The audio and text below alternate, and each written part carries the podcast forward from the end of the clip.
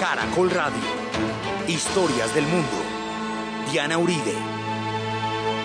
Buenas, les invitamos a los oyentes de Caracol que quieran ponerse en contacto con los programas. Llamar al 268-6797, 268-6797 o escribir al email diauribe.hotmail.com, diauribe.hotmail.com o consultar la página web www.dianauribe.org www.dianauribe.org Hoy vamos a ver cómo la Unión Soviética reversa la moneda de la historia, la caída de Berlín y la entrada a todo el mundo de lo que va a ser en el futuro el bloque socialista.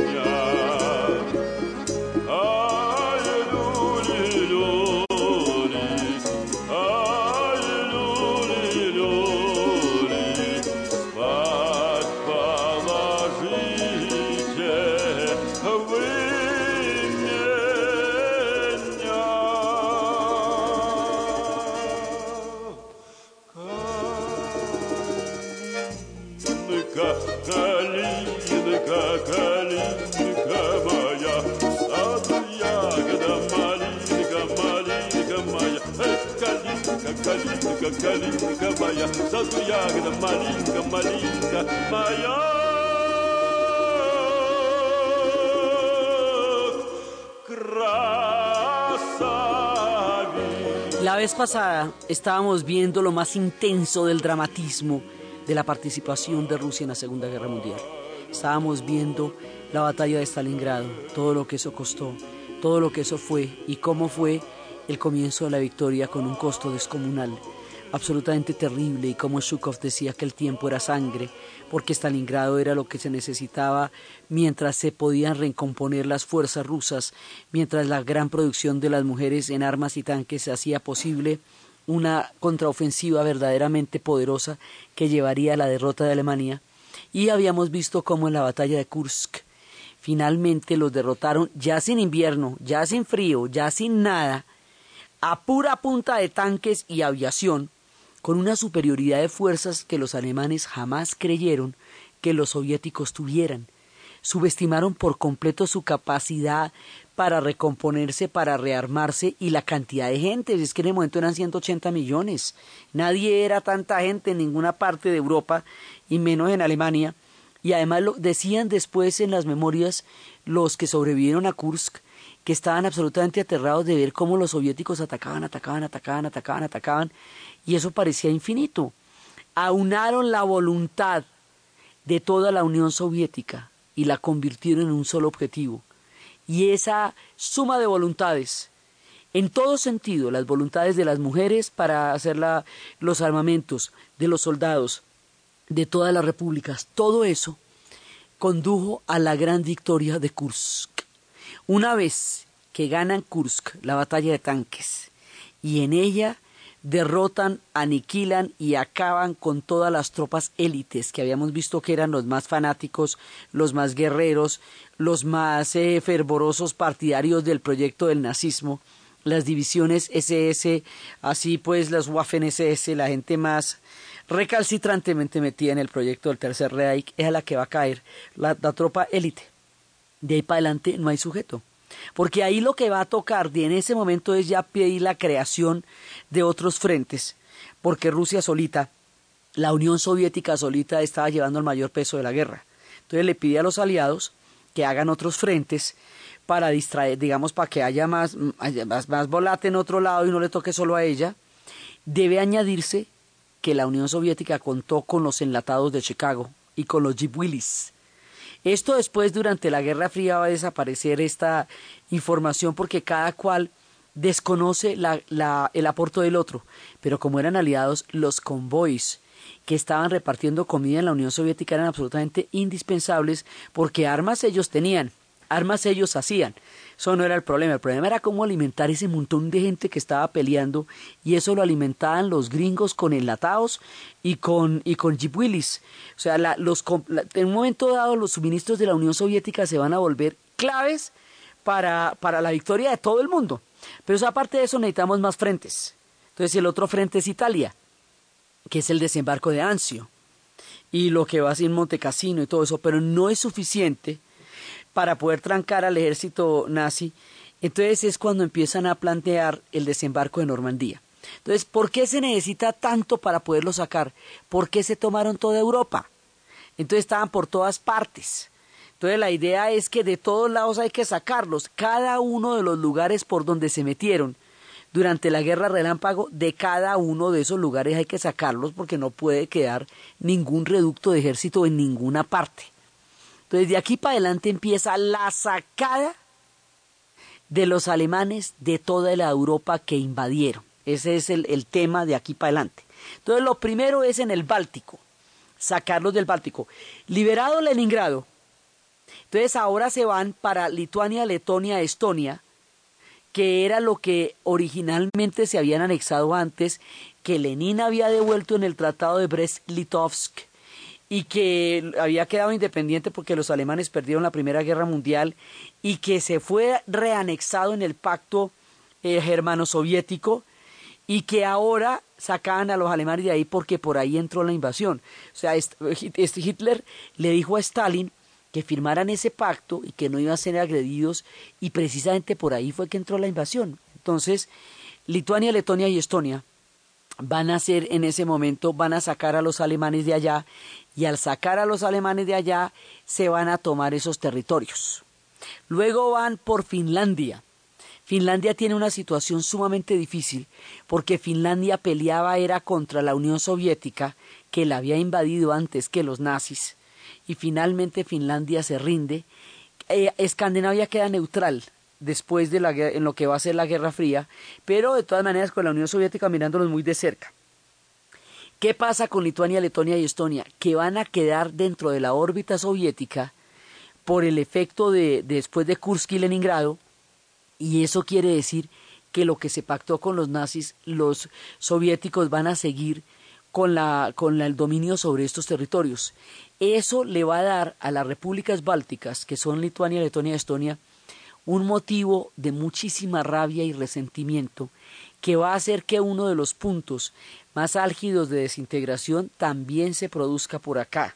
O sea, estos son hilos delgados que quedan, porque esta gente se va a poner muy brava con la manera como quedaron repartidos en esta parte del, del tema.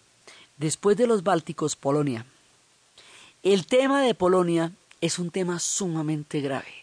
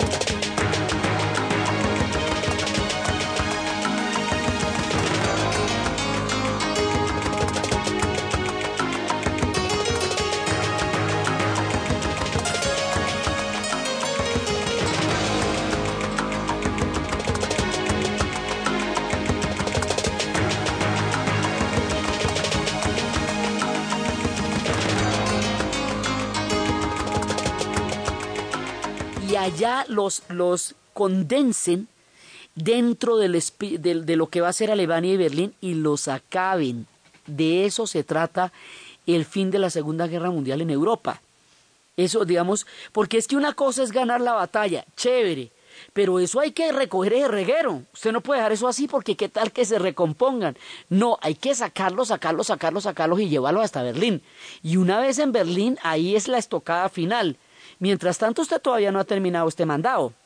Entonces, por eso es que los soviéticos, con esa maquinaria bélica tan absolutamente enorme, que tuvieron que hacer para sacarlos, siguen persiguiéndolos y de aquí para adelante esto se nos va hasta Berlín.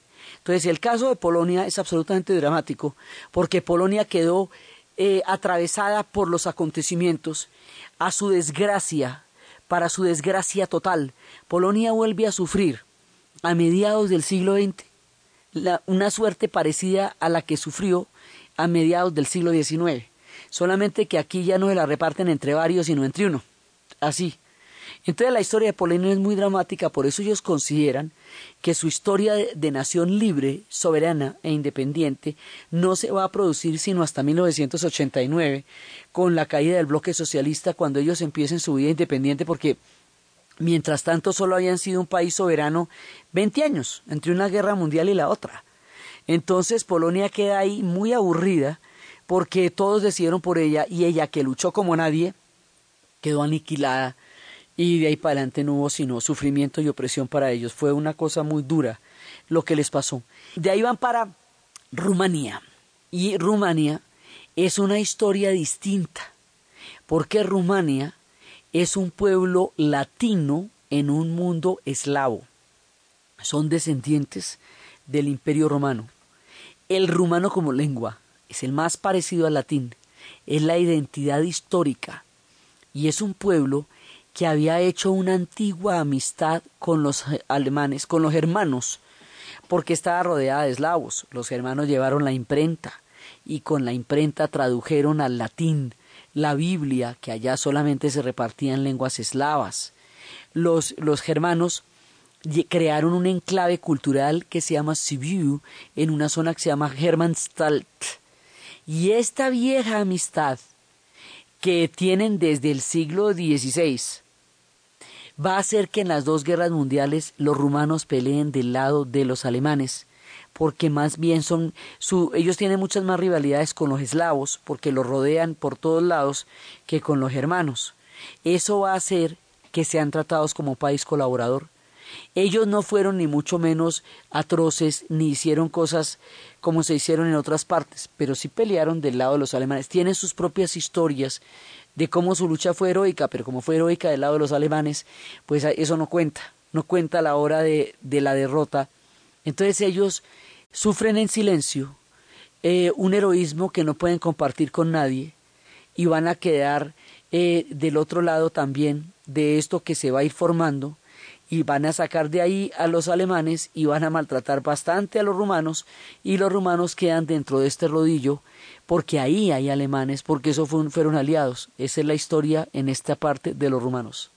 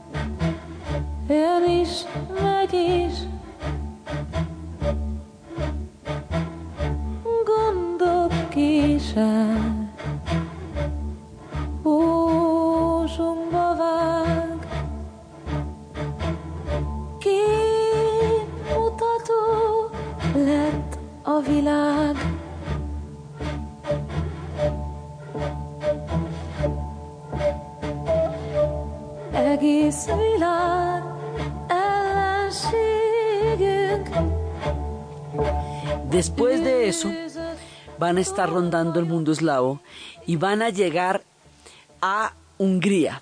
Y en Hungría la cosa es muy delicada, porque los húngaros tenían una policía que fue nazi nazi de verdad, o sea, nazi en atrocidades que llamaban las flechas cruzadas. Hay una película que se llama La caja de música con Jessica Lange, que es la historia de una mujer en Estados Unidos, hija de un hombre que es un muy buen padre y un muy buen abuelo, que la ha acompañado a ella y la ha apoyado toda la vida, que ha sido un hombre ejemplar, y un día tiene una citación a presentarse a tribunales por crímenes de guerra.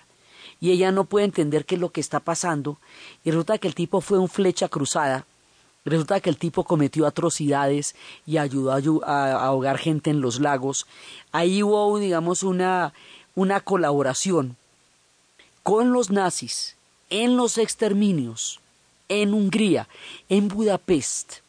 Hay un museo hoy día absolutamente aterrador que se llama la Casa del Terror.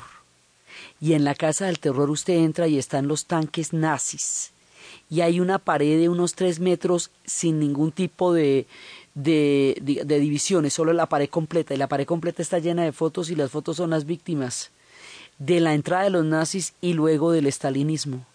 Y los ponen por igual unos encima de otros. Y hay otro sitio que se llama el transvestismo húngaro. Y los muestran primero vestidos de austrohúngaros y luego llega, es un video, ya un tipo y se quita la ropa de austrohúngaro y se pone la ropa de nazi y luego se quita la ropa de nazi y se pone la ropa de stalinista y así se van cambiando de ropa en una sátira de cómo les tocó adaptarse a las ideologías según la movida y según la marea y tienen otro sitio donde están todas las víctimas de las purgas y donde están todos los victimarios. Es una cosa muy fuerte, muy crítica y muy dura donde ellos se dan la garra de mirarse de frente y de ver todo lo que colaboraron y todo lo que padecieron, todo lo que les tocó sufrir, su participación en ellos y también su martirio. Las dos cosas se reconocen en una realidad que fue muy dura para los húngaros, así que los países que colaboraron con los alemanes de una u otra manera, pues van a llevar del bulto porque eh, están los rusos con esa bronca sacando alemanes de allá y a todo lo que se les parezca. Entonces, la pasada por Rumania y la pasada por Hungría, pues son bastante rudas.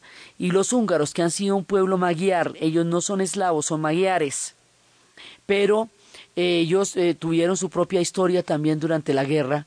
Unos y otros van a padecer una nueva forma de, de orden social que se está incubando en este momento y que en el futuro va a formar la cortina de hierro Además, aquí, como inmediatamente después va a venir el estalinismo y toda la era soviética de la posguerra, ellos no van a tener la oportunidad de digerir lo que les pasó en el nazismo, porque encima les va a pasar el estalinismo. Solo hasta después, cuando caiga la Unión Soviética, es que se van a sentar a pensar en las dos cosas a la vez. porque en Occidente hubo los procesos de Nuremberg, hubo un proceso de desnazificación, una amplia discusión en la misma Alemania, la teoría crítica de la sociedad. Duró mucho tiempo tratando de reflexionar por qué pasó lo que pasó. Sartre, Camus, todo el mundo le, le votó corriente a esto. Eso no se pudo hacer en los países de Europa del Este, porque a continuación viene otro capítulo que es el estalinismo y que se va formando en la sacada de los alemanes de cada uno de estos lados. Ahora vamos por la Yugoslavia, los eslavos del sur.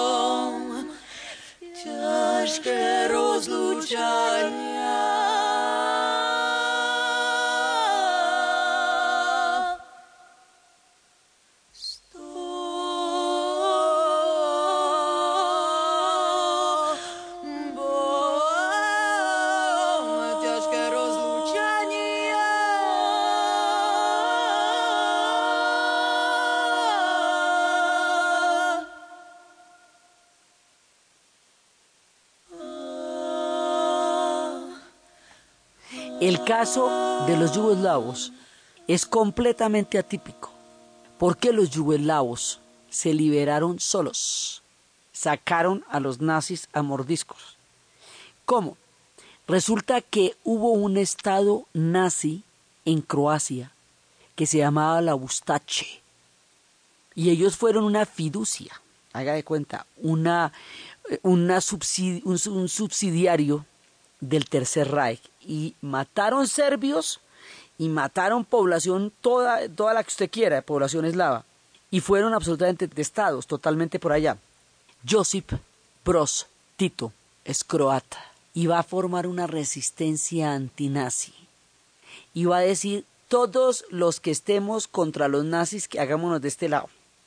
Y va a poner de acuerdo a todas las guerrillas que se habían armado porque ellos tenían una muy fuerte resistencia partisana.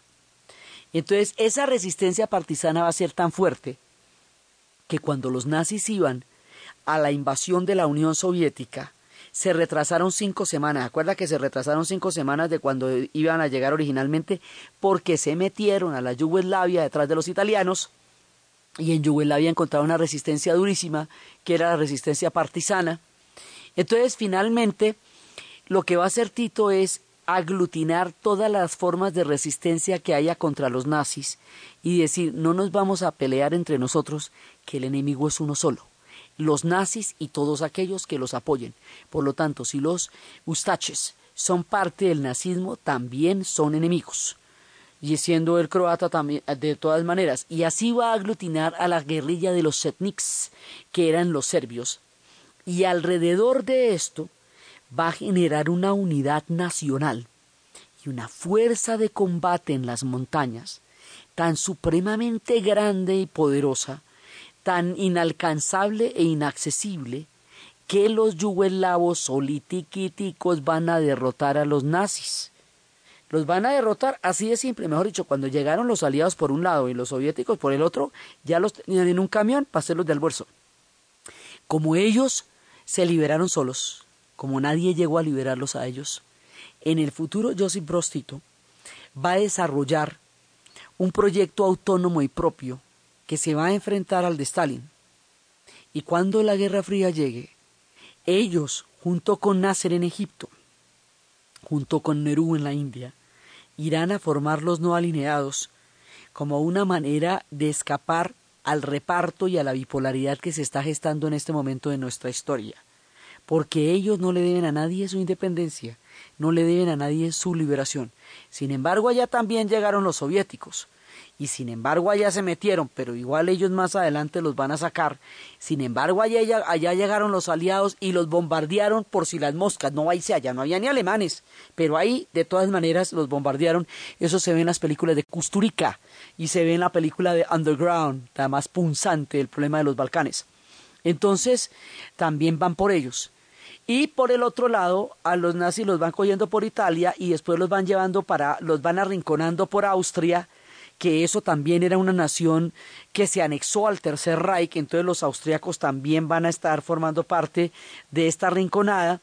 Y ya después de pasar por todo este, por Bulgaria, o sea, por los Bálticos, por Polonia, por Hungría, por Bulgaria, por Yugoslavia, por Rumania, Yugoslavia, ya después de hacerse toda esa vuelta, o sea, mire, estamos saliendo de Kursk arriba, ¿sí? Y estamos haciendo toda esta vuelta persiguiendo a los alemanes y sacándolos de cada uno de los países ocupados en Europa del Este. Mientras los aliados están haciendo lo mismo en Europa del Oeste y están haciendo lo mismo por el sur, montándose por Italia. Entonces les forman tres rodillos, que es lo que va a concentrar todos los ejércitos en Berlín. Así que cuando lleguen a Berlín, en el momento en que lleguen a Berlín, todos los ejércitos están concentrados allá. Y cuando estén concentrados allá, ya cada uno hizo su parte, ¿no? Yo llevo los míos hasta acá, aquí los tengo. Yo tengo los míos aquí, aquí se los tengo. Y ya todos llegan con los ejércitos hasta Berlín. La entrada a Berlín es muy problemática porque Berlín no se va a rendir. La resistencia que van a tener es muy fuerte. Entonces se sabe que el que se meta a Berlín va a tener un número de bajas absolutamente considerable y aquello va a ser una cosa, un infierno. No, eso, ese pellejo se va a vender caro. Los norteamericanos piensan que ellos no tienen ninguna necesidad de sufrir el costo político de entrar a Berlín, que eso le puede costar la vida de por lo menos 100.000 norteamericanos que ya a estas alturas del partido, cuando están casi que al otro lado, no vale la pena hacerlo. ¿Para qué?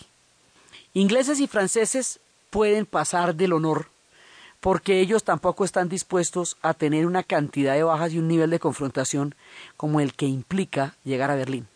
La Unión Soviética, en cambio, dice, yo me pido, déjeme a mí, déjeme, yo me pido. O sea, eso déjemelo a mí. Esto, mejor dicho, yo me encargo. Tú tranquilo, tú espérame ahí, que yo entro a Berlín. Y es cuando llegan las divisiones de estos tanques que vienen victoriosos desde Kursk y, que vienen arrinconando a los alemanes por entre todos los países de Europa del Este y llevan en la boca del tanque, en el cañón, el nombre de las aldeas quemadas en Bielorrusia.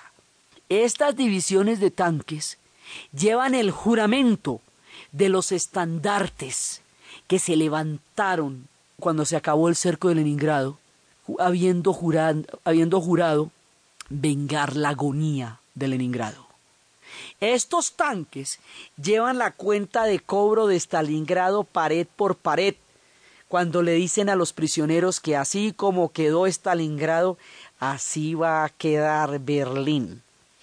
Llevan, van solitos, nadie interviene, no tienen ninguna orden de restricción de absolutamente nada, nadie va a dar un peso por los alemanes después de lo que hicieron y después de lo que le deben al mundo entero, están solos en manos del ejército rojo que viene acumulando la rabia desde Stalingrado, desde, desde, desde Moscú, y llega al objetivo final, la caída de Berlín. Entonces, imagínese usted cómo sería aquello. Imagínese usted cómo es la entrada a Berlín. La entrada a Berlín es para que no quede nadie que vaya a contar el cuento. Van a recoger una gran cantidad de prisioneros. Así que cuando entran a Berlín, ya en ese momento, no quedan sino viejitos y niños porque ya, ya todo el mundo ha caído. Eso es un ejército que ya ha sido derrotado por el rodillo de todos los ejércitos en conjunto.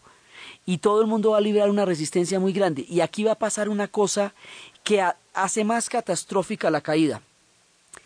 Adolfo Hitler decidió que si Alemania había sido derrotada era porque el pueblo alemán no había sido digno del alto destino del Tercer Reich y que si tendrían que ser aniquilados por eso, era porque no le habían dado la talla porque le salieron a deber a Adolfo. Por lo tanto, no hubo plan de evacuación. Por lo tanto, no hubo para los civiles no hubo ningún plan. Por lo tanto, no están preocupados en salvarlos. Hubo unos trenes que salieron a la Sudets, pero la gran concentración de la gente está allá todavía. Y en la película que los 60 años después van a hacer, que se llama La Caída, muestran cómo lo que les interesa es salvar los archivos, no la población civil, nadie da un peso por ellos, y Hitler entra en la dinámica de que si Alemania no es nazi, no debe existir. Cuando un dictador, cualquiera que sea, en el nombre de lo que sea, decide que su proyecto personal o político vale más que el pueblo al que se lo pretende imponer, y que el pueblo debe pagar las consecuencias que sean necesarias para mantener la caña del proyecto político o ideológico que el personaje quiera, está siendo personalmente responsable de la destrucción de su propio pueblo. Así que él deja a los alemanes en manos de la venganza del ejército rojo porque no va a hacer nada al respecto. El problema más grave que tienen los aliados todo el mundo es el miedo de una paz por separado. Porque una paz por separado le hubiera dado la oportunidad a los ejércitos alemanes de rearmarse en alguna zona. Por ejemplo, si usted hace la paz por separado con los aliados, puede recomponer los ejércitos y seguir luchando en el frente oriental contra los rusos. Si hace la paz por separado con los rusos, puede recomponerse y seguir luchando contra los aliados. Eso, por eso es que nadie acepta una paz por separado, y el complot de Julio lo que había pensado era rendirse antes de que los acabaran y poder pactar condiciones de, de rendición, pero como el complot de Julio, la operación Valkyria fracasa y Hitler no muere y todos los que lo integraron van a ser ejecutados, esto se va hasta las últimas consecuencias y las últimas consecuencias son la aniquilación de Alemania. Entonces, cuando entran los soviéticos en Berlín, Hitler no se va y ordena, es más, todo el que dice que, que, la guerra está perdida, le pega un tiro a esas alturas del partido, está loco, delirante, reclamando divisiones fantasmas que fueron ya hace mucho tiempo aniquiladas en Kursk, haciendo cuentas de la lechera con ejércitos que ya no tiene, y cuando ya la ve absolutamente grave, se suicida en el tema del búnker con Eva Braun y con Goebbels y con Magda Goebbels y con todos los niños de los Goebbels, pues con todo el alto mando. Eso es lo que se ve en la película de la caída. Y resulta que cuando él se suicida, entra una oleada demencial y los nazis empiezan a suicidarse también, la gente empieza a matarse por las calles, el caos se apodera de la ciudad, la resistencia también va a ser muy, muy fuerte contra el ejército rojo, porque el ejército rojo entra a acabar, realmente entra a acabar. Había frases terribles que decían unos y otros, los aliados decían, recuerden que los únicos inocentes son los que aún no han nacido. O sea, aquí se está planteando ya la culpa colectiva, una cosa, una cosa terrible una cosa terrible se apodera de Alemania y el ejército rojo hace todas las atrocidades que, que quiera y que sienta porque tiene todo el espíritu de la venganza. Y la venganza no solamente va hasta la destrucción física total de Alemania, sino que también después cuando ya se estén dando las negociaciones de la zona de influencia, la Unión Soviética va a proponer que Alemania se retroceda a un estado pastoril, se compromete, se promete a sí misma que Alemania, por lo menos en lo que a la Unión Soviética respecta, no volverá a ver el sol de la historia. Mire, esto es una cosa, una venganza, la cosa más impresionante, y esto hará que la vida de los alemanes vaya a ser muy dura, muy dura porque toda la gente se la van a llevar prisionera después para reconstruir la Unión Soviética, que había quedado el 70% del territorio destruido en toda la política que tuvieron que hacer para poder salvarse y sacar a los nazis de allá. Todo eso se lo van a cobrar. La reconstrucción después se la van a, se la van a cobrar. Y uno ve Peterhof y todos esos palacios con capital alemán esto va a ser una cosa muy brava hasta que al final de los tiempos, cuando caiga la Unión Soviética, será Alemania, ya convertida en el futuro en potencia, la que les dé la plata para las reformas y la reconstrucción, porque bueno, así es la vida de rara. Pero esto aquí en este momento de la historia, mire, Alemania está en la más terrible y en la entrada de Berlín, casa por casa la entrada de Berlín destruyendo cada ventana, cada vidrio, cada puerta, destruyendo cada toma, cada persona que vean ahí, las mujeres, la población civil atrapada, y cuando les contaba que encuentran en una caja el Neptuno del Palacio de Peterhof. Y ahí sí que les da más bronca que se lo quitaron de las fuentes cuando destruyeron el Palacio de Peterhof a la entrada de la primera parte de la invasión por el Báltico. Y esto sí que les da más bronca a Berlín la pulverizan. No queda nada, nada, nada, nada. La destruyen, era una ciudad de 700 años. Y uno cuando hace el tour por Berlín le dicen, aquí quedaba no sé qué, hasta el bombardeo de 1945. Aquí quedaba no sé qué hasta el bombardeo de 1945, hasta que se acaba el tour y no quedó nada. Eh, hay una estación del zoológico que todavía está como la dejaron en el bombardeo para la memoria de la ciudad de qué fue lo que pasó en la ciudad. La ciudad de Berlín se acabó, quedó convertida en escombros y las ciudades alemanas habían sido reiteradamente bombardeadas por los aliados durante la última época y la ciudad que, o sea, Bremen, Kassel, eh, todas estas ciudades habían sido bombardeadas y hubo una ya cuando se estaban rindiendo que fue un crimen histórico que nadie va a cobrar que sería Dresden, donde la quemaron. Pero esto lo hacen los aliados, lo hacen los ingleses y lo hacen los aliados. Pero la parte de Berlín se la pide, o sea, todos están entrando a Alemania para acabarla, pero la parte de Berlín se la piden los soviéticos.